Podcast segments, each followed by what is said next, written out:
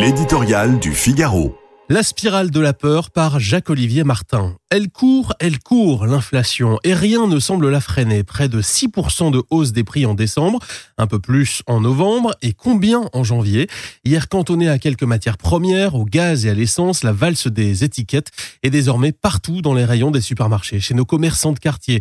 Flambée des prix de la farine ou de l'électricité, les boulangers étouffent. Avec l'envolée de la facture de gaz, des usines ont fermé. Partout, les salariés pressent leur patron de leur accorder primes et augmentations pour compenser tant soit peu les hausses de prix. Face à cette crise, chacun y va de sa partition. Les banques centrales jouent les pompiers, non pas en actionnant la planche à billets, comme ce fut le cas pour relancer la croissance ces dernières années, mais au contraire à coup de hausse des taux d'intérêt pour tenter de fermer les vannes du crédit et ainsi combattre l'inflation au risque de provoquer une récession. Le gouvernement a repris fortissimo le champ de la dépense, hier nommé quoi qu'il en coûte, aujourd'hui bouclier tarifaire, mesures d'urgence, etc.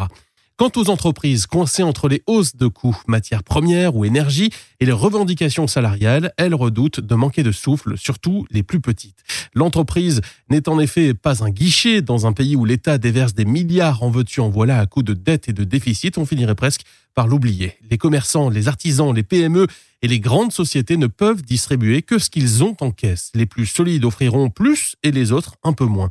Ceux qui souffrent de pénurie de main-d'œuvre se montreront plus généreux que ceux qui, rattrapés par le ralentissement économique, recourent au chômage partiel. Souhaitons que l'État se tienne à distance, qu'il laisse les dirigeants et les partenaires sociaux mener leurs négociations salariales et actionner tous les outils, primes, intéressements, salaires pour tenter de répondre aux demandes légitimes sans mettre en péril l'entreprise, chacun son métier.